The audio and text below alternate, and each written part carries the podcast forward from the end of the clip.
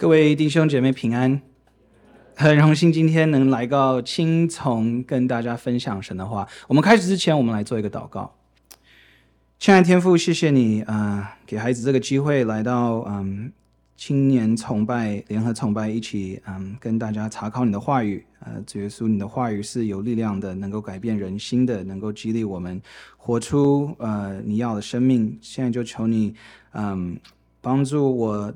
口中的言语，我们大家心里的意念，都蒙你的悦纳。奉主耶稣的名祷告，阿门。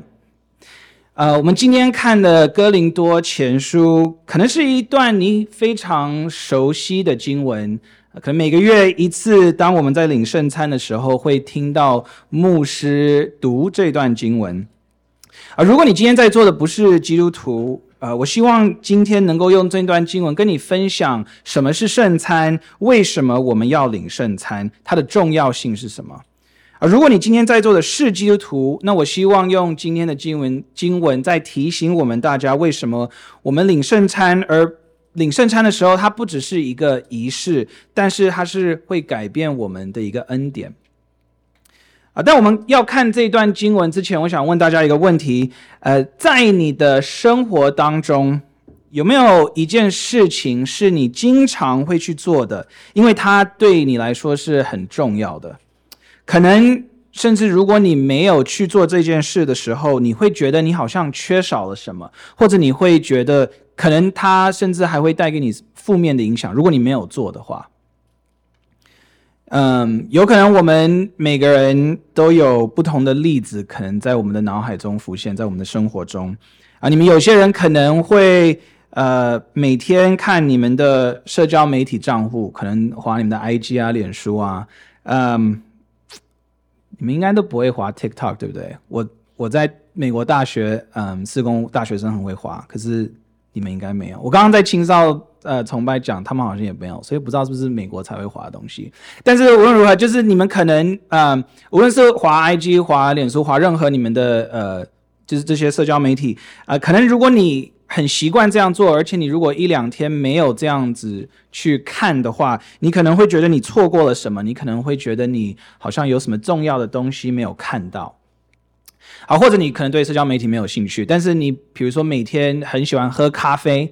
然后，如果你每天有喝到，你那天有喝到你的咖啡的时候，你可能会呃精力充沛，你可能呃有体力去面对你那一天要面对的任何呃挑战，可能是上课啊，可能是上班，面对老板、老师、同事、同学的一些事情。然后，如果你有一天可能太忙了，然后没有时间喝咖啡，你可能那一天就比较脾气暴躁，可能没有耐心，可能没有什么体力。呃，一件我很经常会做的事情，我大概一个月一次，可能有时候不到一个月，maybe maybe 可能五个礼拜、六个礼拜才能一次。但是我会在那段时间内至少一次，会希望可以去鼎泰丰吃饭。呃，我现在住美国，但是离我住的地方其实有一个鼎泰丰，呃，开车四十五分钟到一个小时之间就有。然后我有机会就会想去吃，如果太久没有去吃的时候，我会觉得特别想念。嗯，我现在从美国回到台湾已经三个礼拜了，然后我到现在之后还没有去吃过一次鼎泰丰，然后我觉得我身体好像在跟告诉我说，你为什么这么虐待我，没有让我去吃。啊，我喜欢去吃鼎泰丰有几个原因，第一当然是我觉得它好吃，然后我觉得虽然我可能没有钱天天吃，但是它一个月一次，呃五六个礼拜一次可还可以，呃，但是但是我喜欢常常去吃它的原因是有是有更重要的一个原因，呃。我很我喜我喜欢常常去吃，因为它会让我想起很多美好的回忆，它会让我想起我的童年，它是我成长过程当中我呃可能最喜欢的餐厅之一。然后小时候爸妈说我们晚上要去鼎泰丰吃饭，或者周末要去吃饭的时候，我会我会非常兴奋。呃，我也会回想到就是我。以前在鼎泰丰跟比如说朋友吃饭的一些特别的日期，可能是过生日，或者是我还记得有一次我们好像高中踢球，然后好像赢了赢了那场比赛，我们去那边庆祝。呃，我去鼎泰丰吃饭的时候，他也会让我想起一些我人生可能很重要的谈话。呃，我我呃，二零一三年的时候有搬回台湾，在台湾上班，然后那时候呃。在台湾上班两年，那时候就开始挣扎要不要去嗯奉献当传道人的时候，嗯，我好像有跟一个朋友去鼎泰丰吃饭，然后我还记得跟他吃饭的时候，他非常鼓励我去读神学院。所以我每次去鼎泰丰吃饭的时候，那些回忆都会浮现在我的脑海中，它会让我非常的感感恩，它会让我非常的喜乐，它会让我更期待下次去鼎泰丰的时间。呃，而且我明天就要去，所以我非常期待。我想说，等够久了。保罗在我们今天这一段经文，他讲到圣餐的时候，他在告诉我们，圣餐对基督徒来讲，比我刚刚形容鼎泰丰对我来讲的重要性是多重要好几百倍。圣餐不仅是我们就是每个月一次在教会中会守的一个仪式，它应该是我们每个月都要非常期待去做的一件事情。甚至如果我们错过了，我们会应该觉得我们错过了一个很好的事情。当我们领圣餐的时候，它应该会激励我们，会改变我们，会帮助我们活出更丰盛、更喜乐、更有盼望的生活。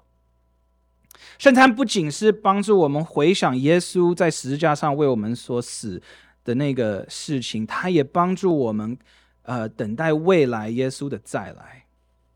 所以这就应该帮助我们在我们生活中跟我们的罪恶作战，跟帮助我们对上帝的信心成长，帮助我们活出一个感恩的生活，因为耶稣为我们所做的一切。好，你可能听我这样描述一下圣餐的应该要有的感受，你可能心里会想说：“可是我对圣餐好像没有这样的感觉。”圣餐不会是我一个非常期待要做的事情，圣餐不是一个我觉得错过我会很呕的一件事情，它更不是一个我觉得特别会改变我人生的一件事情。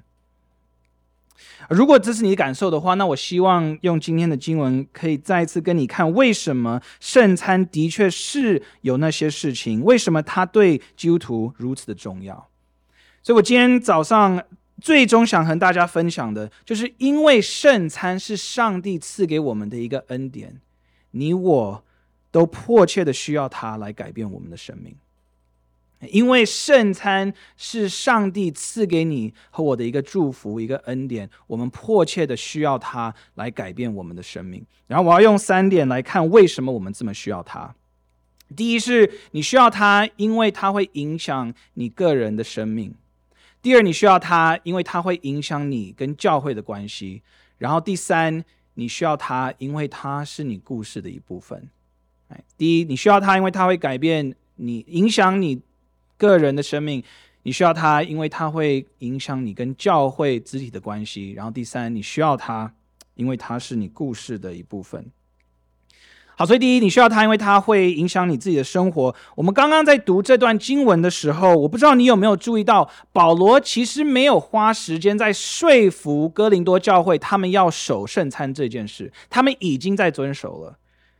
我们这段经文的开始，第十七节、十八节、二十节，一直到我们经文段呃经文段落的尾，就是结尾第三十四、第三十三节那边，都重复了一句话。重复的一句话说：“你们聚会的时候。”这句话，然后他们聚会时候，他们在做什么？他们就在守圣餐。所以哥林多教会，他哥林多教会问题很多。我们你们今年好像在查考哥林多教会，可能有知道哥林多教会非常多的问题。但是他们虽然有很多的问题，他们至少有一件事做的是对的，是他们有守圣餐。他们会这样做，因为圣餐对基督徒来基督徒来讲是极其重要的一件事，它是一个非常独特的方式，帮助你和我与耶稣基督连结的一个事情。我们在圣餐中，我们是做什么东西？我觉得我们很常会觉得，在圣餐的时候，当我们吃饼喝杯的时候，我们就是在提醒自己，耶稣为我们死在十字架上那件事。那的确，圣餐的确有一部分是要提醒我们耶稣的死，让我们回顾耶稣为我们在十字架上的牺牲。但是那是圣餐很小的一部分。其实，第二十四节、第二十五节，你跟我来看，耶稣说：“这是我的身体，这是我血所立的新约。”我们不是说我们相信那个葡萄汁跟那个饼真的是耶稣的宝血，真的是耶稣的身体。但我们也相信，我们所吃的不只是单纯的一个面包跟一个葡萄汁。我怎么能这样说呢？呃，如果你对约翰福音熟悉的话，呃，约翰福音第六章，耶稣刚刚为用五饼二鱼喂饱了五千人，然后他接下来他在他在教导会众一些事情，然后在第六章他教导会众说他是生命的粮。我读一下约翰福音第六章，他耶稣说：“你们若不吃人子的肉，不喝人子的血，就没有生命在你们里面。吃我肉、喝我血的人就有永生，在末日我要叫他复活。吃我肉、喝我血的人常在我里面，我也常在他里面。”你看，耶稣在那里就已经在讲圣餐了，而耶稣在说，当我们吃圣餐的时候，我们跟耶稣有一个特别的连结。他会住在你里面，你会住在他里面。所以，我们不单单只是在吃一个简单的饼和喝杯一样，圣灵会使用这些看起来普通的东西，将你与耶稣特别的连接起来。他会使用这些东西帮助你相信耶稣为你活、为你死、为你复活，而因为他为你这样做，你就得着了永生。所以圣餐圣餐会正面的影响你，它会带给你生命，它会帮你充电，它会帮助你，还有我和我们的救主合一。但是圣餐它也可能会对你有负面的影响，如果你不按理吃跟喝吃跟喝饼和杯。对，保罗在第二十七节他有这样讲。我在疫情的时候，呃，在美国。都关在家里，哪也不能去，所以那时候呢，我做什么就很常看电视。那看电视的时候做什么呢？就是吃很多零食。所以因为吃很多零食，然后又没有出去运动，所以我那时候就胖起来了。那我后来这个好像过了几个月，觉得说不能再胖下去，就就下定决心说我要做一个什么减肥计划。我就打电话给我的朋友说：“哎，你有没有推荐你做的减肥计划？因为我有看到他做，而且有效果。”他就告诉我，然后我就好像隔天就出去买那个减肥计划需要的东西，而那个那个计划主要就是喝一个饮料，然后我需要买那个粉，嗯，所以我就开我就买到那个粉，我就开始每天用那个粉，然后加到水里，然后摇成那个饮料，然后就喝，这每天这样做。但过两个礼拜，我发现我不但没有减轻重量，我甚至还。胖了，更胖了，然后我就很生气，我就打电话给我那个朋友说：“哎，你这个减肥计划烂透了，就是我我我没有达到我的目标，甚至还更惨。”他就问我说：“哎，你你到底你到底怎么怎么怎么怎么喝的？”所以我就描述给他，我就说我就是把那个粉倒到那个水里，然后摇一摇，就是等我觉得等粉没有了就喝嘛，就每天这样做。他就说我一定是没有好好读这个减肥计划的指示，因为。我也其实我不知道为什么，但是他说你这样做不对，你不是应该要把粉倒进水里，你要先把粉倒进去，然后再加水，然后这样摇。然后我不知道为什么这样化学就是它就就有效。然后我说真假的，所以但他就说你就试嘛，我就真的试了，结果真的有效，我真的有就就是有有减轻重量。嗯，我后来我后来因为其实就是一直喝那饮料也很很烦，所以就没，所以我其实有有减肥，但是后来又胖回来了，所以它是有用的，可是。嗯，我没有持续。我讲这意思，我们领圣餐的时候，其实也有一点类似的概念，就是当你按照耶稣的指示去吃，它就会正面的影响你，它会帮助你。但如果你不是这样的领圣餐的话，它对你属灵身上会有负面的影响。对，保罗在二十九节有说：“你若不分辨是主的身体，就是吃喝自己的罪了。”但它不只是。会影响负面的影响你属灵的生命。保罗第三十节还说，如果我们不按理呃领圣餐，它甚至会对我们的身体健康有负面的影响。我们很常在领圣餐的时候，牧师就是读到第二十九节，不会读不会读第三十节。但是我们刚刚看到第三十节，保罗在跟哥林多教会说，他们有些人生病甚至死亡的原因之一，是因为他们不按理领受圣餐。这是哥林多教会的问题，他们有领圣餐，他们有守圣餐，但他们是他们用的方式，他们守的方式错的。那问题就是我们要如何按理领圣餐呢？我小时候一直觉得领圣餐的时候，我是要用很沉重的态度来来领的。我很怕，我如果那个态度不够好，我可能就会吃喝自己的罪。我其实小时候，国中、高中的时候，其实很怕领圣餐，我宁愿不想吃圣餐，我就说我不吃，我至少至少不会吃喝自己的罪。嗯，第二十八节讲到我们要自己醒茶，才再吃喝吃饼喝杯。我那时候，我小时候读到那一段经文的时候，我自己的解答是我必须在要领圣餐那一那一周，就是前面那一周，我应该要过一个很圣洁、没有犯罪的的一个礼拜，我才能那个星期天去领圣餐。我觉得我那时候我那样子才有资格。我后来发现，我那样的态度其实对于领圣餐是不正确的。耶稣给我们这个圣餐，不是要让我们很怕、惧怕来到他的桌前。他给我们这个圣餐，是要我们很兴奋的可以来到他桌前吃。圣餐不是为圣洁的人预备的。如果是那样的话，那我们就没有任何人有资格能够来领圣餐。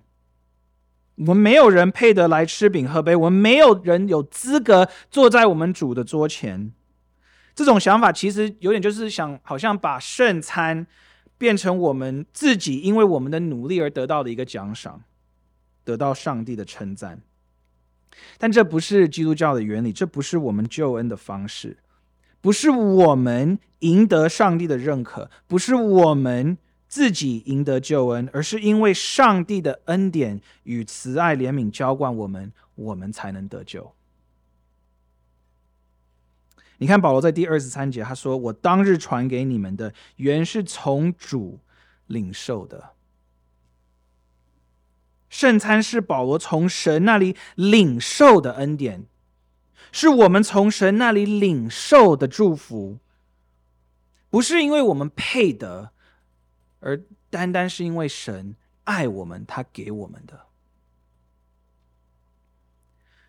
我说圣，刚刚说圣餐不是为圣洁人预备的，圣餐是为那些知道自己是罪人，知道自己没有能力站在上帝的面前，知道自己需要耶稣为他们活，为他们死，为他们复活，他们的罪才能得赦免的。这个态度就是我们如何按理。领受圣餐，知道我们不配得到这个恩典，但同时又是我们必须拥有的一个祝福。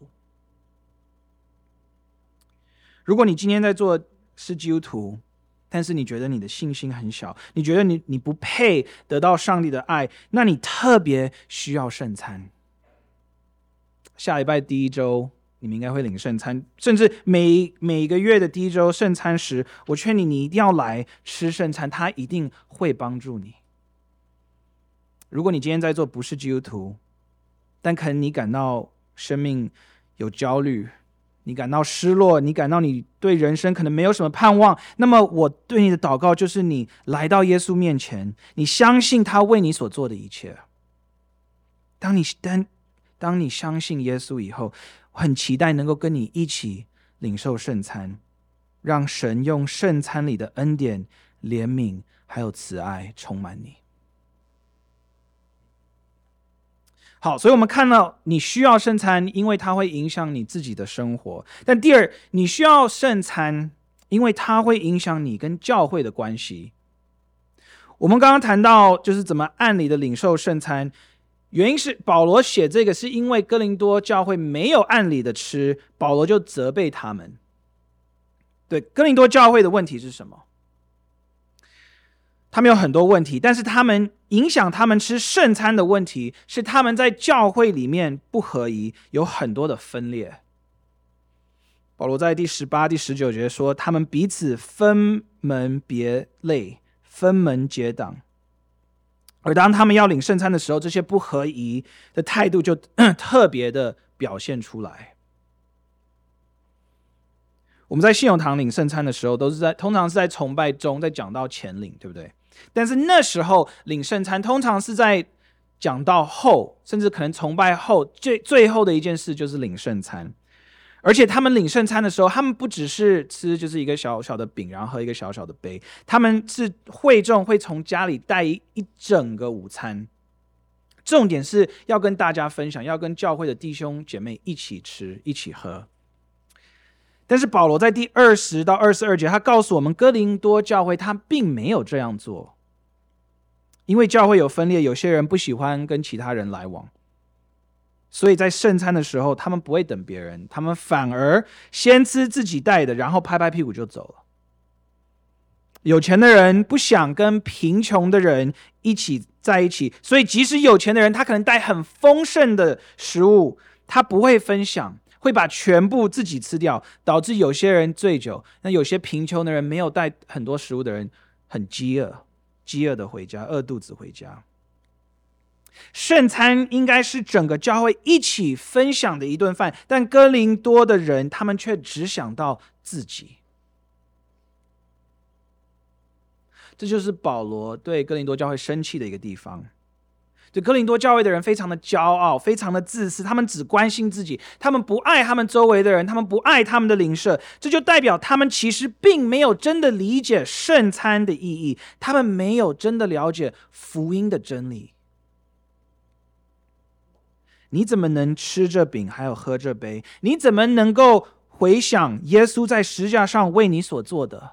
你怎么能够说你真正相信耶稣所对你付出的爱，但却不爱你的教会，不爱你的弟兄姐妹呢？福音里面是没有等级制度的。无论你赚多少钱，无论你的教育有多好，无论你是从哪里来，无论你过去做了什么，耶稣在十字架上所做的一切，使每个人都处于平等的状态。因为福音，保罗保罗才能在加拉太书说：“我们在基督耶稣里，不分犹太人、希利尼人，不分自主的、为奴为奴的，不分男或女。”圣餐应该提醒我们这个真理。当我们领圣餐的时候，保罗说：“我们要分别主的身体。主的身体是什么？主的身体不就是教会吗？”所以，当我们拿饼时，我们在说我们是属于这个教会的一个肢体之一。这表示我们应当对彼此恒久忍耐，对彼此包容，对彼此相爱，而不是搞小圈圈，使我们好像结党这个问题。圣餐提醒我们，成为基督徒不只是要关心自己，不只是当基督徒不只是要关心自己，是关心教会，是爱。弟兄姐妹爱彼此，因为我们属于教会。这是你的看法吗？你爱教会吗？还是你教会里会有你想避开的人，要排挤的人？你有在教会侍奉吗？服侍你的弟兄姐妹吗？还是你在教会只是来享受别人对你的服侍？圣餐应该改变你跟教会的关系，应该改变你如何看待自己跟其他弟兄姐妹的关系。这就是保罗在第三十三节他所说的。他说：“当你们聚会吃的时候，要彼此等待。”保罗这不是在，他不只是在说，当你领圣餐的时候，就是要等大家，然后一起吃饼、喝杯。圣餐应该激励你去爱。还有服侍你的教会，去爱，还有服侍基督的身体，就像耶稣在十字架上为你舍弃他自己的身体来爱和服侍你一样。好，所以我们讨论，我们需要圣餐，因为它影响我们自己的的生命，也也需要圣餐，因为它影响我们跟教会的关系。但最后，我们需要圣餐，因为圣餐是你故事的一部分。我讲这个意思是，你的过去跟你的未来跟圣餐是有关的。怎么说？嗯，圣餐怎么把你以前把以前发生的事跟你现在有关呢？嗯，因为圣餐会把你跟耶稣被卖的那一页连起来。你看，在第二十三节中，保罗说，耶稣在设立圣餐那夜是他被犹大出卖的那一夜。你知道那一夜晚上是有什么特别的日子吗？那天晚上是逾越节的晚上，门徒在和耶稣一起庆祝逾越节。逾越节是对以色列人来讲，就像呃过新年对我们来讲一样，是我们最盛大，是他们最盛大的一个节日，而且是他们最盛大的一个节日，因为这庆祝他们离开，让他们回想到他们离开埃及、离开奴隶生活的那个夜晚。如果你还呃，你记得呃出埃及记，你对出埃及记熟的话，你会记得，嗯、摩西神透过摩西在埃及已经降了九个灾害，然后他要降临第十个灾害了。第十个灾害是他要派一位天使杀死埃及地所有的长子。那在出埃及记第十二章，上帝告诉以色列人，如果你们不要那个。天使也杀死你们的长子的话，你们要杀死一只羔羊，把他的血涂在你们的门上，然后吃那个羊肉，这样天使就不会把你们的长子灭掉。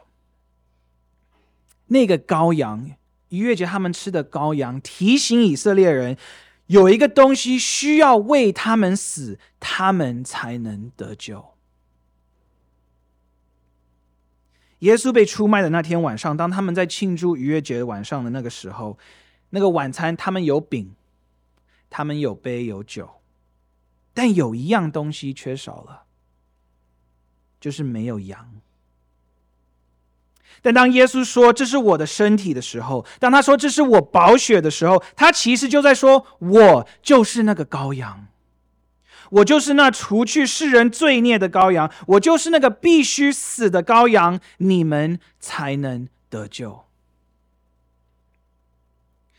在最后的晚餐那天晚上，耶稣在说，他要战胜罪恶，他要战胜死亡，但他战胜罪恶和死亡的方式是为你，还有为我舍弃他的生命，为你，为我流出他的宝血。当你和我每个月吃圣餐的时候，当我们每次吃饼喝杯的时候，我们都与那天晚上发生的事情有关。就是因为耶稣那天晚上为我们所做的，你我才有了永生的盼望。好，所以圣餐把你跟这以前发生的事有有连起来，但是他如何把你跟未来连起来呢？保罗在第二十六节。他说：“你们每逢吃这饼、喝这杯，就是表明主的死，只等到他来。当耶稣再次回来的时候，会发生什么事？